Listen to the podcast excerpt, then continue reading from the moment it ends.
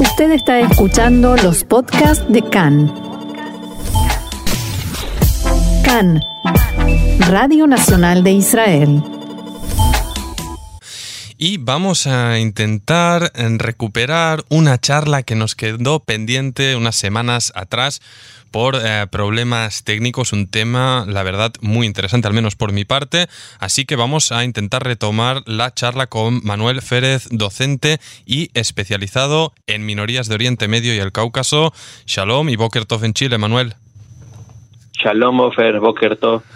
Bueno, por ahora te escucho bien y esperemos que logremos la estabilidad que perdimos en la última conexión en directo. Cuestiones técnicas siempre pasan en todas las casas y nosotros pues no nos salvamos de ello. Manuel, vamos a tener que retomar aquella charla desde el principio que si recuerdas pues eh, se enmarcaba pues eh, en el marco de estos llamados acuerdos de Abraham, esta normalización de relaciones entre Israel y ya dos países del Golfo Pérsico, los Emiratos Árabes Unidos y Bahrein, pero nos vamos a centrar en el caso de los Emiratos y su existente e interesante comunidad ah, judía, que existe bastante antes de la normalización y pues que vamos a aprovechar para intentar poner en contexto desde cuándo hay judíos en los Emiratos, Manuel. Mira, yo creo que antes de empezar directamente con el tema, me gustaría hacer una reflexión sobre cómo se estudia eh, la vida judía en el Medio Oriente.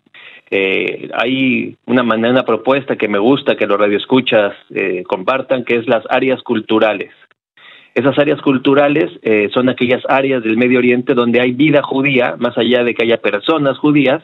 Y lo interesante es que no se menciona como área cultural la zona del Golfo. Tenemos un área cultural, por ejemplo, que es Marruecos, otra área cultural que engloba a Egipto, a Siria e Irak, otra área cultural que engloba los Balcanes y Turquía, la cuarta sería Yemen, eh, la quinta sería el Kurdistán, eh, se habla de la judería persa como la sexta, y la zona de Afganistán, Uzbekistán y Tayikistán serán la séptima área, Ofer. Lo interesante del tema eh, es que no se menciona la zona del Golfo como una zona de vida judía, aunque sí haya judíos, que es lo que vamos a platicar tú y yo. ¿Por qué me gustó, me, me, pareció importante empezar ahí?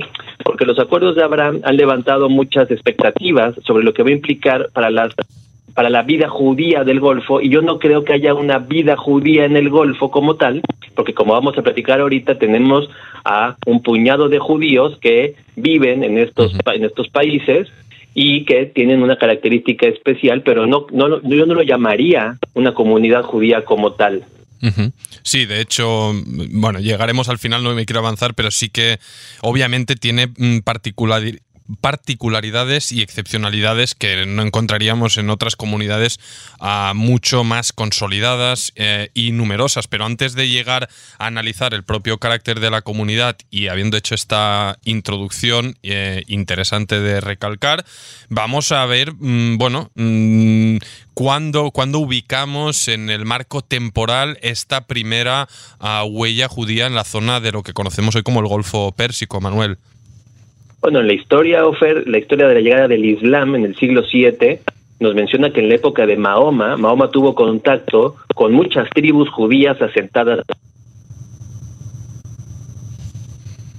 La propia biografía de Mahoma que tuvo momentos de contacto y momentos de enfrentamiento con ellas. Incluso ahí se aparecen los nombres, ¿no? Los Banu Nadir, los Banu Quraysh, etcétera, ¿no? Pero digamos que la vida judía de la península desaparece de alguna manera, hasta por ejemplo que en Bahrein eh, aparecieron ahí a finales del 1890, 1895, un grupo de judíos de origen iraquí que llegaron a la zona del actual Bahrein para buscarse la vida, buscando oportunidades económicas.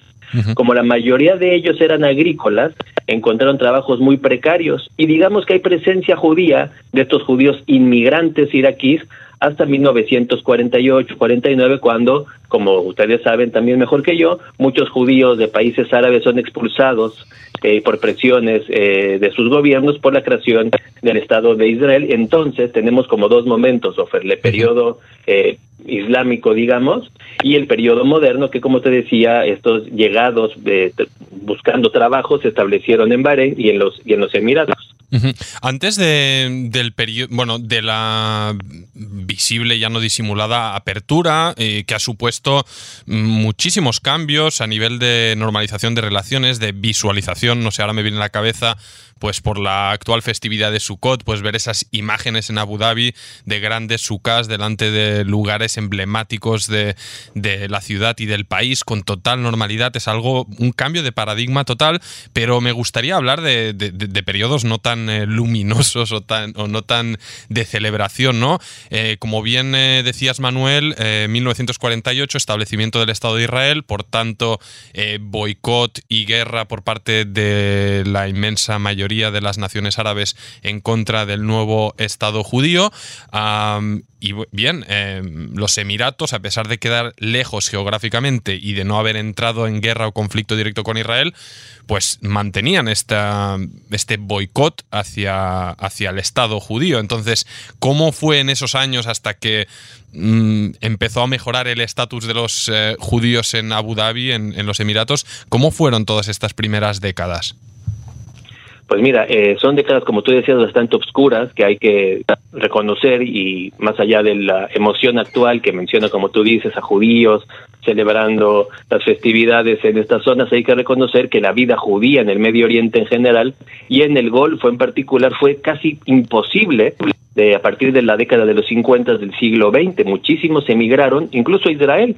Muchas de las personas de origen mizrahi hoy viven en Israel o en Argentina, México, Estados Unidos. Entonces, eh, ahí se empezó a desarrollar un nuevo antisemitismo. Oferto es importante de señalar, el antisemitismo europeo no es el mismo que el antisemitismo del mundo musulmán, eh, pero sí a partir del siglo XX teorías eh, raciales como las que proponen los, los, los libros este de los protocolos de los sabios de Sion, había muchísimos, incluso ahí por el 2000 se habla de que los Emiratos tenían muchísimas páginas de Internet con tintes verdaderamente antisemitas, incluso la Harvard Divinity School se habla que aceptó millones de dólares eh, y presentaba eh, posiciones de burla sobre el holocausto, lo negaba y hablaba muy mal de los sionistas, y es bueno que lo platiquemos, Ofer, porque no va a ser de la noche a la mañana ni por un acuerdo firmado que la, el antisemitismo, las posiciones antijudías van a desaparecer, esto va a tomar esto va a tomar tiempo y, eh, lo primero el primer paso es reconocer lo que existió antes de este de este paso importantísimo, ¿no? Y, bien, a partir de aquí, pues eh, vemos eh, la. Bueno, eh, estabilización, normalización, reapertura ah, gradual. Y como bien mencionabas al principio Manuel, la particularidad de la comunidad ah, judía actual en Abu Dhabi, en los Emiratos, bien, tiene un carácter particular, ¿no? En, la, en su gran mayoría formada por expatriados que llegan al país pues por cuestiones ah, de negocios, eh, judíos que llegan de Estados Unidos o de Inglaterra o de cualquier otro país y que obviamente tienen la necesidad de mantener pues eh, su tradición, su vida judía, quien sea más o menos religioso, por tanto, de establecer una comunidad, eh, una sinagoga, tener un rabino, tener comida kasher. Ah, ¿Cuándo empieza un poco a normalizarse, a salir un poco de pues eh, ¿no? De, de, este ambiente cerrado más oculto y empieza a ser algo, entre comillas, más normal en los Emiratos?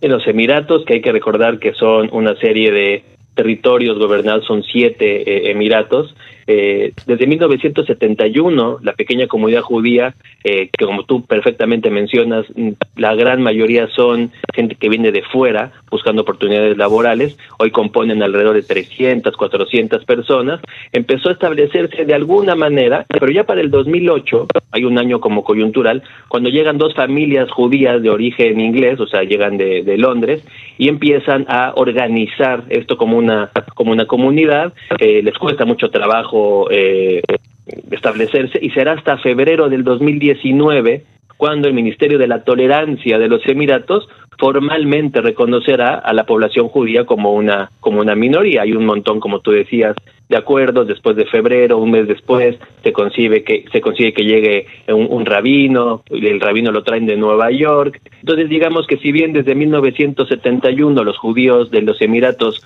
más o menos pueden vivir, sería a partir del 2008 con la llegada de estas dos familias que empezarán a organizarse y lograr cierto reconocimiento de los Emiratos, que incluso políticamente lo tienen en el Consejo de la Shura, digamos, hay representante de las minorías no musulmanas y uno de ellos es un representante judío y no podía faltar, obviamente, en lo judío, el, eh, bueno, el clásico de dos judíos, tres opiniones, ¿verdad? Y es decir, no había comunidad, de repente la hay, y de repente también hay polémicas internas. No sé, Manuel, hasta qué punto ah, te fijaste o, tienes información acerca de. Ah, coméntame o corrígeme si me equivoco, pero no sé si llegó un rabino alternativo, no sé si de Jabat o de otra corriente, y de repente se proclamó o abrieron unos perfiles en redes sociales como uh, The Jewish Community of the Emirates, como omitiendo totalmente que ya pues habían otros que habían hecho un trabajo y se habían constituido como tal. Eh, ¿Puedes eh, contarnos un poco acerca de esta situación? Mira, ese es un tema interesante, eh, que miren, hay que ser sinceros, si uno entra a Internet a buscar información sobre eh, los judíos de esta zona, va a ver que es pobrísima. O sea, yo encontré muy pocas cosas, unos artículos en el Times of Israel, en algunos en la Biblioteca Virtual Judaica, pero realmente este tema que tú tratas es interesante porque eh, llegó un rabino, el rabino Levi Duchman, que si bien es de Jabad, cuando llegó a los Emiratos no mencionó ser de Jabad, Jabad y empezó a establecer una como contracomunidad, aquella de la que existía, y hay muchos debates sobre la posición de estas dos subcomunidades, por llamarlo de alguna manera, hacia el gobierno de, los Emiratos, ¿no? Entonces, es cierto, estamos hablando de que ya empieza a haber conflictos internos, pero si reflexionamos, como estamos haciendo ahora, son conflictos exteriores, ¿no? Son conflictos importados, no son conflictos generados por la dinámica judía interna de los Emiratos, son derivados de la gente que llegó, de dónde llegó y pues que representaba, ¿no? Entonces sí, lo que mencionas es importante porque una comunidad de 400 personas y estoy en ¿Por qué hay tanta variedad? Lo quiero aclarar, porque muchos de ellos tienen eh, dos o tres lugares de residencia. Entonces hay gente que vive un periodo de tiempo en los Emiratos, luego vive un periodo de tiempo del año en Londres o en Nueva York. Entonces es muy difícil tener un censo, digamos, fijo y claro, aunque sea el número muy pequeño, porque parece contradictorio, porque diría alguien de los que nos escucha, pues porque no los pueden contar físicamente, fijo, ¿no? Porque es muy movible la población. Pero eh, yo creo que que vamos a ver unos años bien interesantes en los cuales, fíjate, Egipto y Jordania tienen acuerdos de, paz con Israel. Y eso no necesariamente generó una mejoría en la población judía, de, por ejemplo, de Egipto, que prácticamente es inexistente el día de hoy, ¿no? Parece ser que los acuerdos de Abraham descansan en un paradigma diferente y a lo mejor va a permitir que se desarrolle una percepción diferente muy, muy forzada, hay que decirlo, muy forzada por el, por el Estado, o sea, va a costar que los estereotipos sobre los judíos que durante décadas se generaron desde los Emiratos, desde Arabia Saudita, etcétera, etcétera, cambien tan rápido, aunque hay estos signos tan bonitos en Twitter, redes sociales, etcétera, etcétera, y también aparecerá esto, que es muy buena pregunta, estos conflictos internos con liderazgos en competencia en comunidades muy pequeñas, ¿no? Sí, sí que está bien en todos los casos, Manuel, en este y en todos, pues rascar más allá de la cosmética de las redes sociales y de los vídeos y las fotos eh, bonitas y ver pues las cosas en su entera complejidad. Y esta también los tiene, pero sí que es cierto, más allá de mm, cosas a mejorar o manchas del pasado y demás, sí que es eh, destacable que los Emiratos como país sí que ha intentado impulsar esta, pues este encuentro ¿no? de, ah, de, confesiones. Si no me equivoco, también en los Emiratos han impulsado este centro de congregación de las tres grandes religiones monoteístas, ah, cristianismo, islamismo, islam y judaísmo.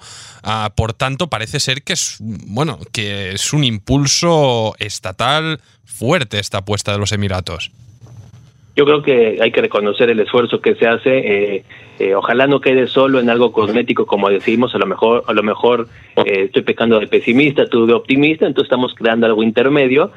ojalá estos esfuerzos institucionales y políticos, en serio, Ofer, cambien la percepción no solo de lo judío, sino también de lo cristiano en un Medio Oriente que está presenciando el fin de sus comunidades cristianas y judías más allá de lo que haya de judaísmo en Irán, en Turquía y en Israel. Realmente las comunidades judías que quedan en el resto de Medio Oriente la están pasando muy mal y ojalá esto sí, sí, sí funcione y mejore relaciones eh, más allá de lo político, es, hay que esperar, ¿no? Yo sí soy un poquito escéptico de estos proyectos que muchas veces quedan en la fachada, mucho se, tira mucho dinero en la fachada y a veces el fondo, eh, lo de adentro del, del, edificio está un poco mal arreglado. Esperemos algunos años no hay que ser tan acelerados en las en los aplausos, tampoco en las condenas, pero sí se abre una ventana de oportunidad eh, diferente para que el judaísmo se vuelva a concebir como parte del Medio Oriente. Para mí, Ofer, eso es lo más importante, que se empiece a concebir que el judaísmo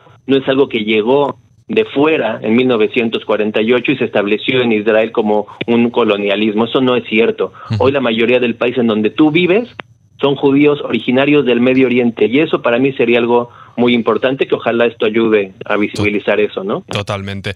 Eh, Manuel, se me termina el tiempo, pero me gustaría apuntarnos en la agenda, tal vez ya en nuestra próxima charla, que aparte de Emiratos, en estos acuerdos de Abraham tenemos Bahrein y el caso de Bahrein también es particular. Hay familias eh, judías que jamás dejaron el país y hoy están ahí y hoy su país ha normalizado relaciones con Israel.